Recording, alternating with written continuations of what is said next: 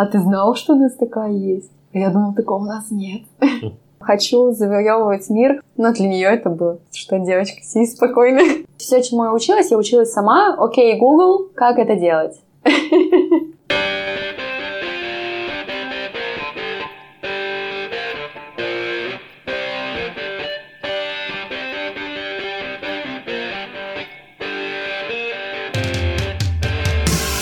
Приветствуем вас на подкасте «Порядок в деле». С вами Никита Улитин и Александр Ливанов. И у нас в гостях собственник круглосуточной типографии Starprint Лолита Пязуки.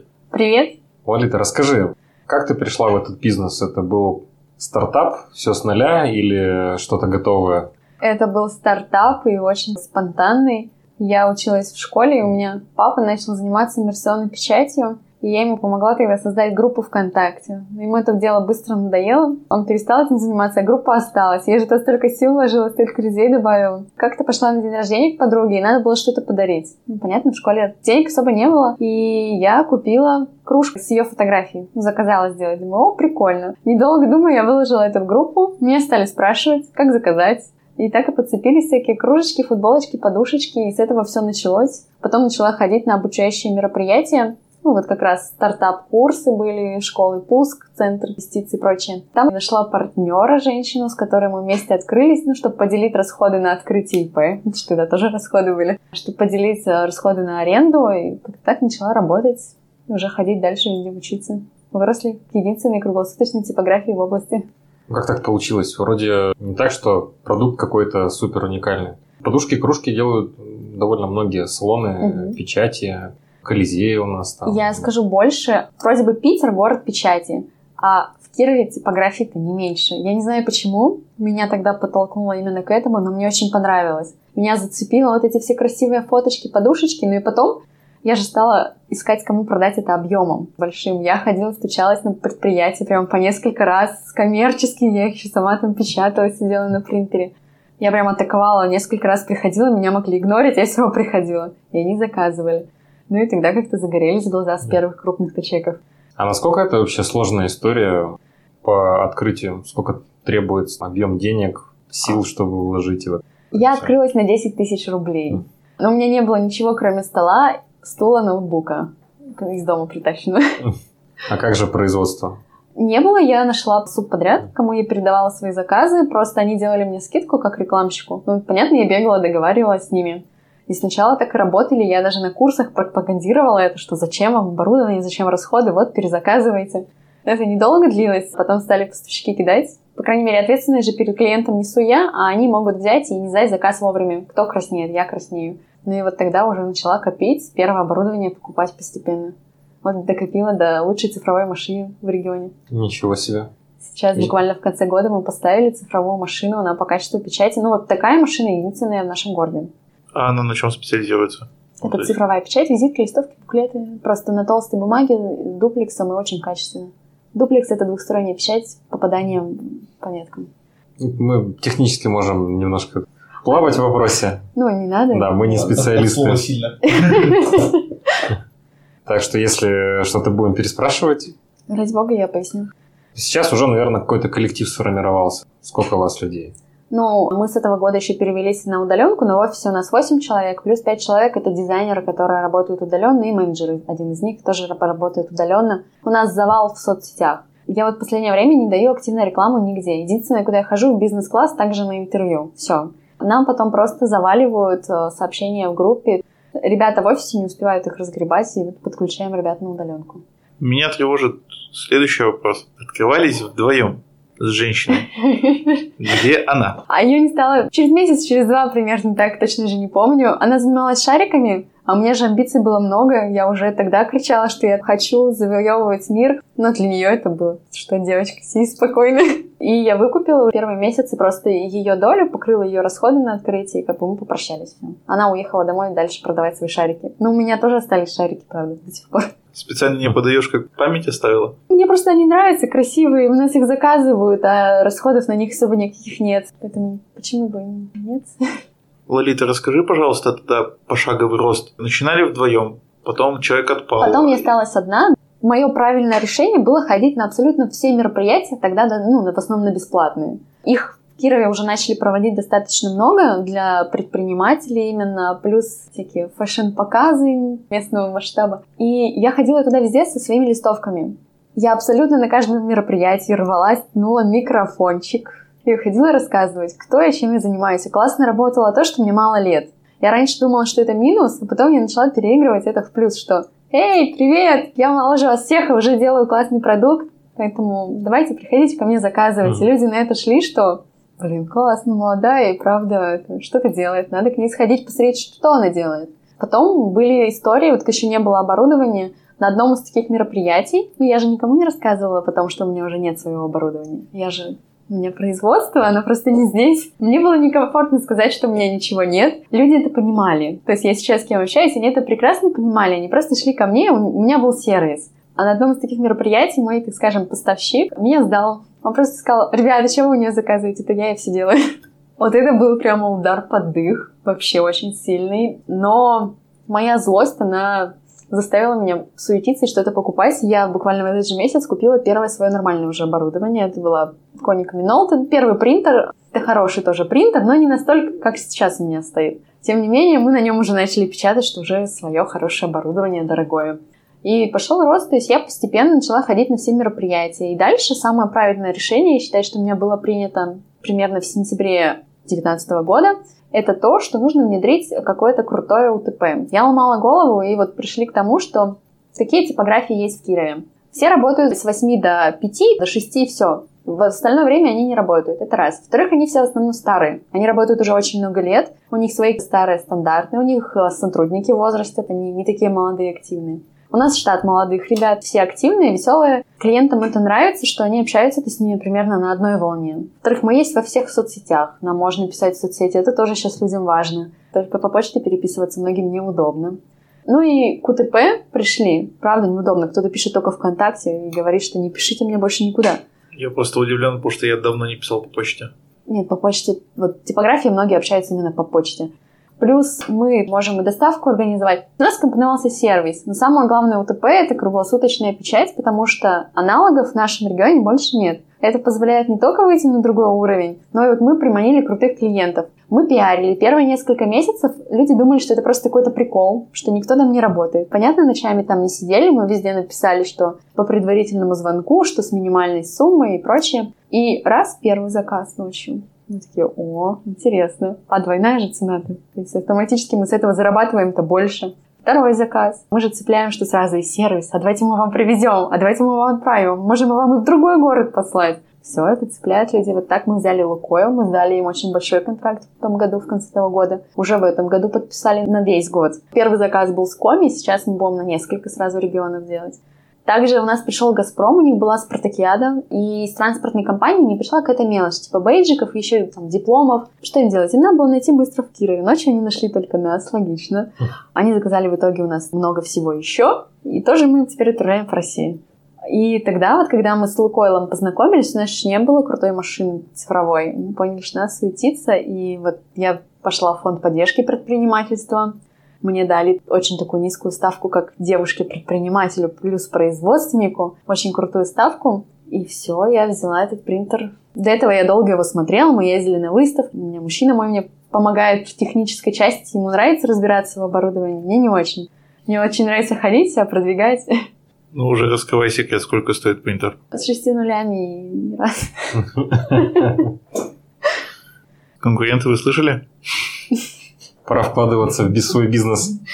Нет, у нас в Кирове есть крутые машины, но они уже в основном старые, новые никто не покупает. Либо у нас есть одно предприятие, у которого мега дорогие машины. Одна машина у них стоит примерно 5 миллионов, у них их 3. Они работают на Россию и не с полиграфией, а немножко с другим продуктом. Я не буду говорить, сразу просто пойму. Ну так что, расскажи, вот был ли опыт сотрудничество с консультантами различного рода при росте компании, где не хватало компетенций, собственно? Были, но это были бесплатные консультанты, и логичный уровень никакой. Все, чему я училась, я училась сама. Окей, Google, как это делать? Юристы, нотариусы не а, пригождались? Ну, юристы, да, с клиентами. Нам делали документы, чтобы мы могли договора подписывать с контрагентами правильно. Мне там что-то подправляли, но и то то, что мне сделал, так скажем, вот бесплатный юрист в одном из центров Было очень плохо. Я начала знакомиться, тоже правильное, кстати, решение, дружить с конкурентами. Просто, возможно, не с прямыми, а такими более косвенными. Например, я дружу с компаниями, которые занимаются наружкой ну, прям с топовыми. И они как раз вот по документам дали множество крутых советов. Например, сейчас, если со мной договор заключается, я знаю, что выгодно и мне, и покупателю, то есть мы оба себя обезопасили. Если он платит, он получает все качественно. Не платит, ну, как бы уже свини. Что-то где-то пойдет не так.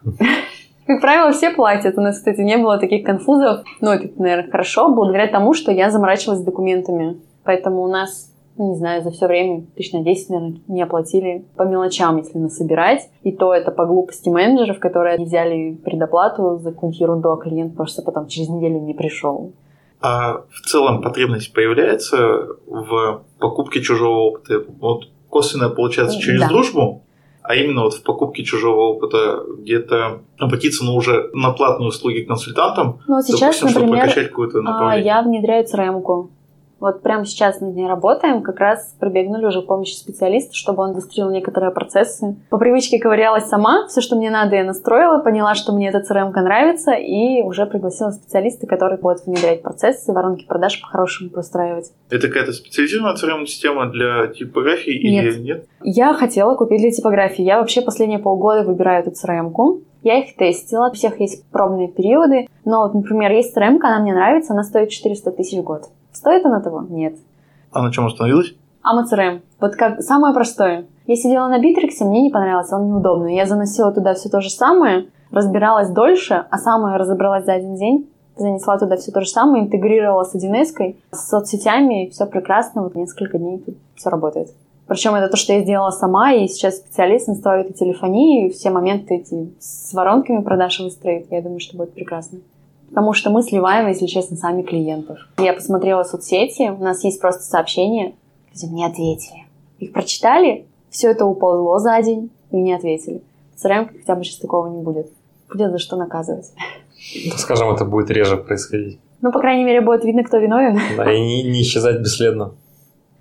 Наша регулярная рубрика «Факапы». Вот уже поговорили о положительном опыте, что помогло развиться, получить хорошие контракты найти свою фишку. Были какие-то ситуации, в которых вы, не знаю, теряли тираж? Это сейчас происходит из-за этого коронавируса. Мы же работаем с большими мероприятиями, например, различные спортивные фестивали, спартакиады. Их сейчас все отменяют, и заказчики контракты тормозят за чрезвычайной ситуации. Это большие деньги. Форс-мажор. Да. Сейчас вот, ну, если так грубо сказать, да, мы несем какие-никакие убытки. Во-первых, курс взлетел. Это раз. У нас тут один заказ вышел в ноль, потому что в пятницу одна была цена, мы оформили резерв. В понедельник нам высылают счет, и там просто на 30%. Ощутимо. Бывает у всех своя специфика. Мы в последнее время заметили, что наоборот, вот многие наши партнеры себя повели прилично, установили какой-то фиксированный курс на промежуток времени. Ну, вот у нас такого не произошло. У нас есть пару поставщиков, которые в течение месяца еще готовы то, что у них есть на складах, продать по нормальной цене. Но мне, например, некоторых позиций по объемам недостаточно.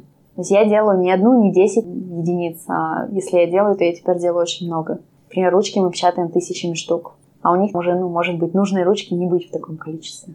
Они держат штук по 300 на каждую. Ну, у них там, да, тысяча наименований, но на каждую по мало лежит. Если я правильно понимаю, то сейчас основной акцент идет на крупных заказчиков. Да, мы стараемся вообще с этого года, ну, наверное, с этого года мы уйдем от физлиц, мы убрали уже различные копировальные услуги у себя, ну, точнее, не совсем убрали, мы сильно завысили на них цены, чтобы вежливо отмести этих клиентов, потому что они все равно приходят.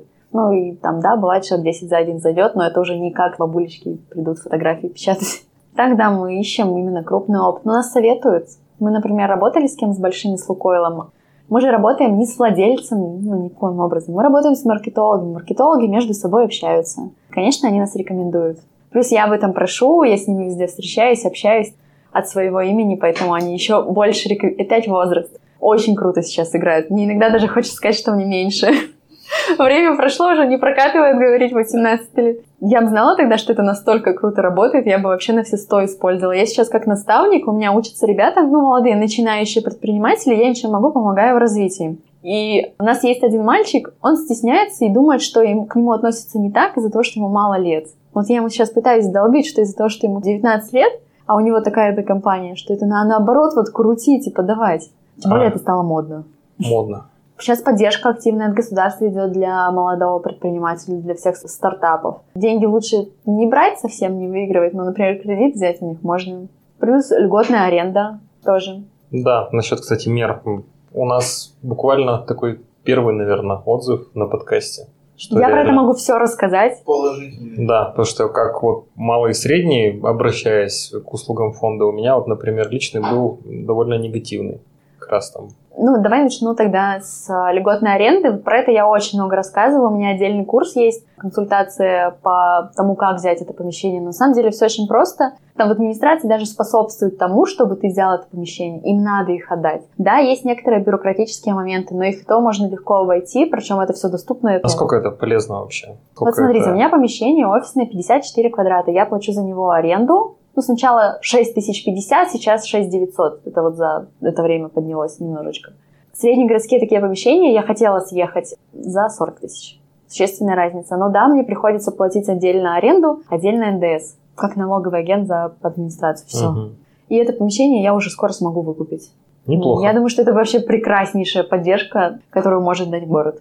Бесплатно никто ничего уже не дает. Просто люди, кто негативит, вот я сколько слушаю, они негативят именно из-за того, что они ждут, что им достанется все совсем на халяву. Ну, как бы, извините. Ну, нет, нет, я на халяву ничего не ждал, но...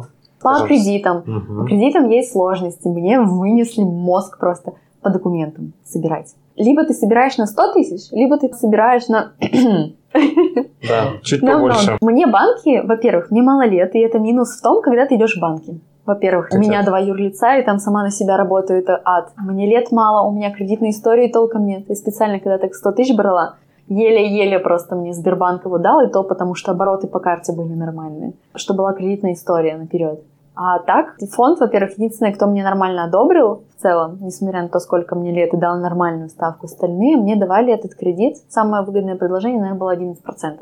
А так 18. Рассмотрите, пожалуйста, кредит ну, на 18. Немного. Я знаю действующих предпринимателей, которые под 12 в месяц берут деньги, чтобы оборот ну, поддержать. Значит, это не такие предприниматели, которые не ценят свои деньги. Да. Я люблю считать свои деньги, я лишнего не отдам. Очень похвально. Поэтому в целом от фонда, да, сейчас они просят некоторые отчеты, но, в принципе, у нас теперь есть бухгалтер, для меня это не проблема. Она отправляет, и я этого процесса особо не вижу. Там, раз в квартал отправить пару бумажек, которые ты и так отправляешь в налоговую. Почему бы нет? И хорошая ставка. На три года под такую ставку никто больше не дает. Отлично, что появился положительный опыт в преддверии того, что мы в апреле встречаемся с директором «Мой бизнес». Там уже новый директор. Да. Вот я чувствую уже по риторике, что все поменялось. Нет, я еще со старым заключала. Да? Будем надеяться, что будет как минимум не хуже. Да. А... а то и лучше. Ну, мероприятия, по крайней мере, которые они проводят, они тоже классные. Потому что я ходила на мероприятия, платила за учет за один день по 15 тысяч и получала знаний не больше, чем я получаю у них на бесплатных. Просто к бесплатным люди некоторые относятся не так, они приходят туда шары погонять. Но если ты идешь туда учиться, они дают все-таки какие-то знания, особенно на начальном этапе. Я пришла туда даже, возможно, чуть поздновато. Я уже сама что-то успела изучить. А там вот тебе просто ложечкой в рот засовывают данные. Самое базовое. Да, да. Что-то крутое, ну, да, они не скажут. Например, я ездила на форум в Москву, бесплатный от «Мой бизнес». Он. Нас отправили в Москву на форум «Мой бизнес» в декабре. Нам платили билеты нашей делегации, проживание в ну, более-менее нормальном отеле. Тоже город оплатил, тоже поддержка пусть небольшая, но мероприятие было крутое. Были спикеры такие, как Оскар Хартман, Ирина Хамада. Вы, чтобы на таких сходить, у Синергии обычно платите ну, тысяч по 30, по 40, чтобы сесть где-то в нормальном месте. Я еще сидела на первом ряду. Это вообще потрясающе. Но это нам повезло, билеты не продавались, и нельзя было доплатить, чтобы купить классное место. Просто подходишь и вытягиваешь. Видимо, я очень хотела. Легкая, легкая рука. В лотереях не везет, но тут как-то... Главное, чтобы в бизнесе везло. Да. Лотерея – это одноразовый бизнес постоянно кормит. Наверное, тут не соглашусь. Бизнес – это все-таки закономерная вещь. Ну, тоже вот кто ждал коронавирус? Раз уж сейчас из каждого утюга про эту тему рассказывают, кроме срыва мероприятий... Надо как... ловить над, это, над этим хайп. Мы, например, сейчас на работу сшили черные маски себе, ну, в нашей команде. Мы одели эти маски, сейчас снимаем видосик, чтобы убедить людей заказывать онлайн, плюс оформлять доставку, чтобы даже к нам в офис не приходить. Тоже прикольно. Они, во-первых, сейчас об этом запомнят на фоне вот всего вот этого вот хаоса. Они это заметят, что, о, доставка прикольно, надо, чтобы, да, никуда не ходить. И нам-то плюсик. Да, мы больше, конечно, таким сейчас физиков потянем, либо совсем малый бизнес, но, тем не менее, хотя бы не потерпеть какие-то большие убытки из-за того, что слетают мероприятия. Я видел эту рекламу ВКонтакте, оценил. Да, но это еще пост, а сейчас будет видос, вот он, бомба. У меня просто девочки еще классные работают. У нас фирменные толстовочки с Бэтменом. Мы же ночные супермены. Интересно. Ну, это, кстати, вот про визуализацию компании. Ну, у каждой компании должен быть персонаж какой-то. Желательно, желательно. Потому что это то, что оживляет компанию.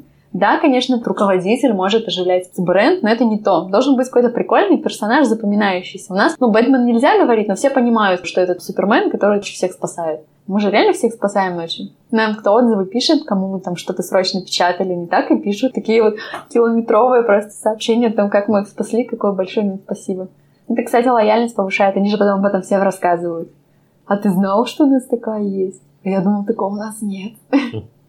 Ну а что обычно? Это сроки горят или как вот ночная доставка появляется? А, из-за того, что мы работаем с крупными компаниями, а у них как принято? Им на чуть ли не на всю Россию печатает кто-то один и отправляет транспортными. Но транспортные постоянно лажают. Либо там кто-то отправит поздно, либо транспортные все равно постоянно лажают. Им не приходит, они же и так делают все в последний момент. Ну, это косяк вообще даже не только крупных, это косяк всех, делают в последний момент. Ну и кроме нас никто не может выручить. Только я просто не совсем понял, при чем тут ночная. Или неужели настолько сжатые сроки, что не понимаю, что ну, завтра Там большие тиражи. Например, тысячу блокнотов мы делали где-то на мероприятии. Ага. Надо было сделать за два дня. Сжатый срок вполне. Потому что помимо них же еще есть у нас и у любой другой компании заказы. То есть мы, понятно, двигаем, а из-за того, что мы работаем ночью, мы можем вывести вторую смену, и они ночью все это успеют сделать. А, то есть это, и, по сути, это... И ни на ком это не отразится, то есть мы никого не будем там двигать, отодвигать, э, ну, чтобы у других-то сроки тоже не слетали. Вот это вот спасает ночь. Была накладка, у нас Глобус заказал ночь, и в это же время мы сдавали Лукойл, вот это был ад. Глобус у нас заказал карточки, но они обычно заказывают пластиковый, а пластик мы не печатаем, мы больше за эко-тему.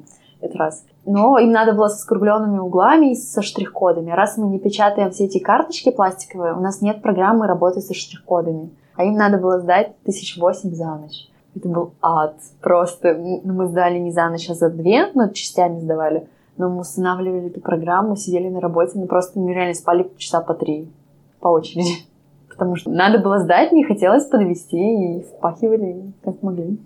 Получается, что основная фишка работы в ночь – это постоянная готовность второй смены подхватить большой да. объем, который да. необходим да, в короткие да. сроки. У нас есть ребята, кто, допустим, даже у нас постоянно не работает, даже в доме, в котором у нас офис. В этом же доме есть двое ребят, которым стоит только позвонить, они спустятся. Прекрасно же.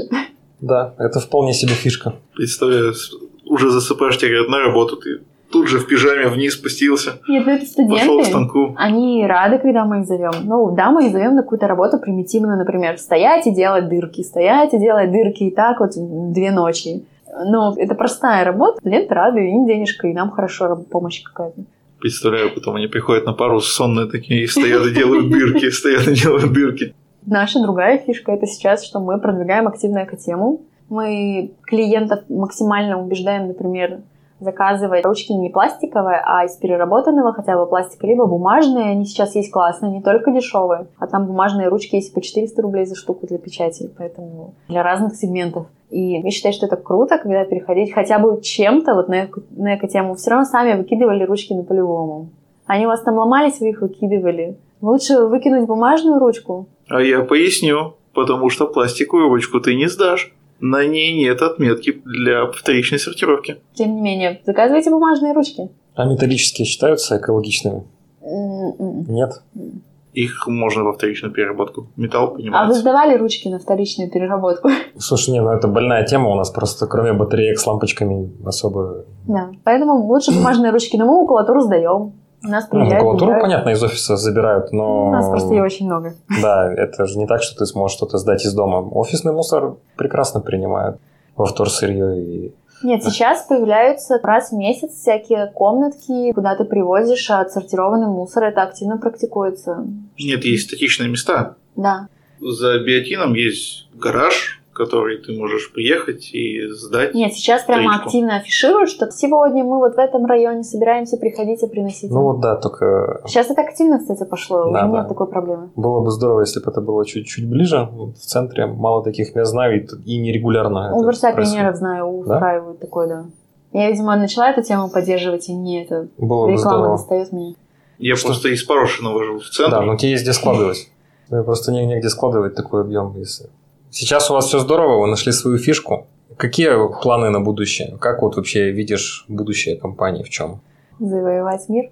Нет, на самом деле я сейчас лезу активно в интернет, я веду онлайн-марафоны, и я поняла, что мне интересно учить не только компании, правильно заказывать полиграфию и формулировать свои потребности, потому что нам напишут, нам нужны листовки. Какие? Обычные. Мгм. А что на них должно быть? Так вот, текст какой-нибудь. Какой? Ну, на самом деле, это длинная цепочка, и из некоторых приходится прямо вот клещами высасывать все, что можно, потому что они не понимают, что они хотят. Когда такие клиенты приходят, в большинстве случаев они получают плохой результат от этой рекламы. Они потратили деньги и получили какой-то не очень потребный товар. И я на марафонах начала учить людей правильно формулировать то, что они хотят. Они все равно все сидят в интернете, они примерно представляют на самом-то деле, что они хотят видеть. Но мы помогаем им это скомпоновать так, чтобы это работало. Например, повысить лояльность клиентов можно различными мелочами. Даже шоколадка маленькая в салоне красоты с твоим логотипчиком и с другой стороны с каким-то миленьким пожеланием уже девочек просто расцветут они. Вот от такой мелочи. Плюс мы тут делали, вот никто не подумает, знаете, подушки с пайетками? Ну, видели, наверное? Ну, что вот рукой вот так вот водят я вперед, видел назад, вперед, меню назад. выс- высекая сделано. Да-да-да. Вот такие подушки стоят в студии, но с логотипом компании, с прикольной еще картинкой. А девочки приходят, залипают, и что они делают? Они в Инстаграм это все выкладывают. Смотри, какая тебе реклама. И другие идут посмотреть на эти подушки. В общем, теперь реклама должна быть инстаграмабл, да? Нет, ну, вот, кстати, типографии в Инстаграме тоже нет, мы есть. Ну, очень мало типографий, в целом даже по России. Поэтому мы такую площадку новую взяли, откуда тоже идут клиенты, причем с- достаточно таки состоявшиеся уже клиенты. Осталось завести ТикТок. Пока не дошла. На самом деле, я не так же давно начала вести именно онлайн-обучение. Я давно хожу. У меня раньше был наставник. И я поняла, что это круто. Сама подучилась и поняла, что я могу быть наставником для начинающих, повышать уровень. Нет смысла идти сразу к мега крутому наставнику, потому что он, он даже не помнит, как тебе начать. Это правда. У меня просто было такое, что сначала меня прикрепили к очень такому дядечке серьезному, и я только начинаю тут со своей этой мелочи, кружечки, подушечки для него. Девочка, что ты вообще делаешь? Это не бизнес. Ну, а я как раз учу с самого такого нуля. И сейчас в онлайне, ну, лично я не могу теперь с каждым встречаться. Это занимает очень много времени. И два часа в день выделить почти каждый день, но это нереально. Проще я одновременно буду 40-200 человек обучать в режиме онлайн, они будут смотреть, вступать со мной в диалог. Результат будет примерно тот же. Если они активно вникают. Например, у меня прошел марафон, те, кто просто сидел и смотрел, и не отвечал, и не делал задания, ну, у них прошел и прошел. А те, кто реально работал, они к нам прибежали. «О, у меня вот такая идея, я акцию придумал, я себе УТП придумал, смотри, какой крутой. Ну, у них реально появился результат. Если бы мы вместе посидели, было бы то же самое. Тут, во-первых, они еще и знакомятся между собой. Они начинают переписываться друг другу, что-то советовать. Такая уже коммуникация образовалась. Ну, здорово. И сейчас планирую обучать уже типографии, потому что они по России вообще не умеют пиариться.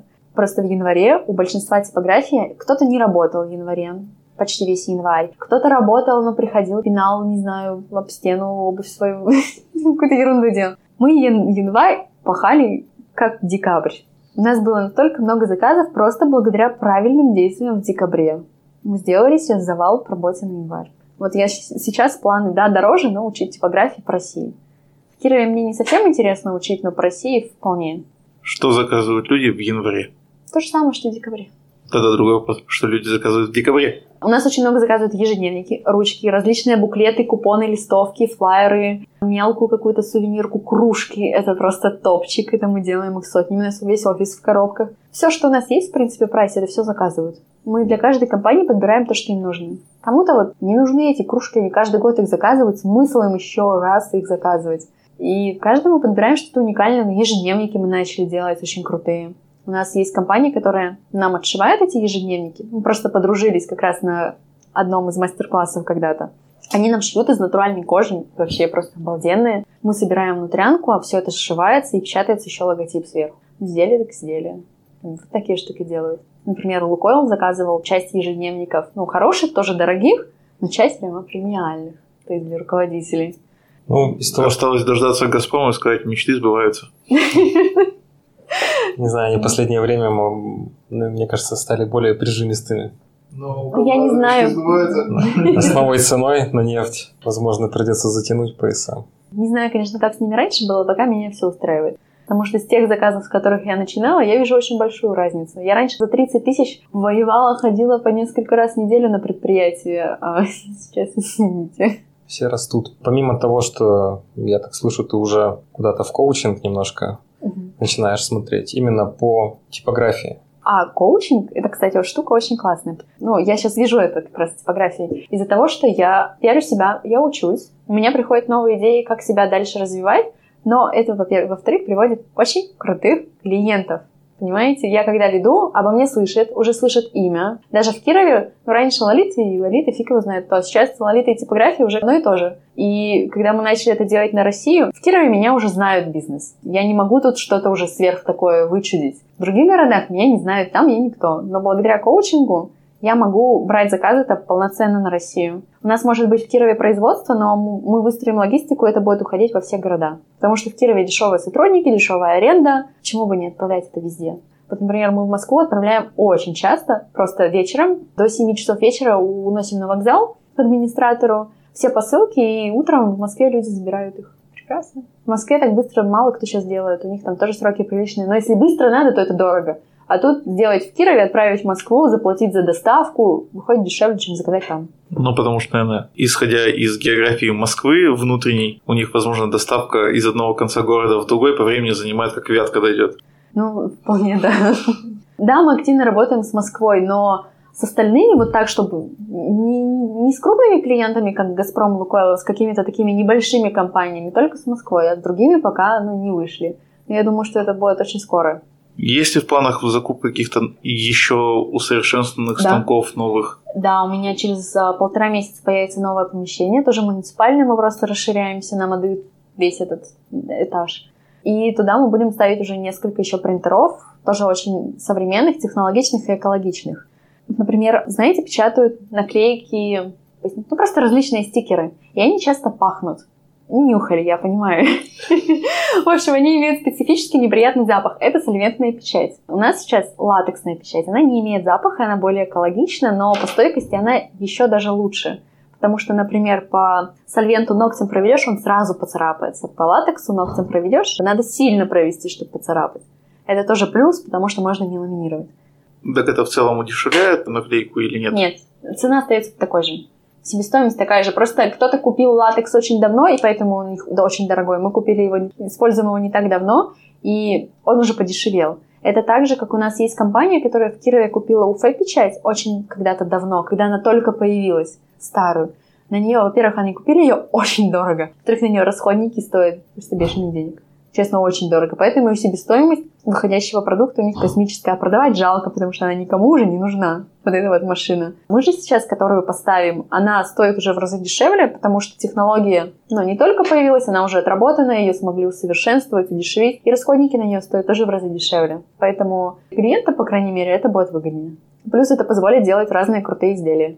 Если сейчас мы на кружках печатаем только на белых, то там мы хоть на серо-буро-малиновой, хоть на какой напечатаем что угодно. Причем не только в один-два цвета. Вот сейчас мы можем на любой напечатать, но это в один максимум два цвета.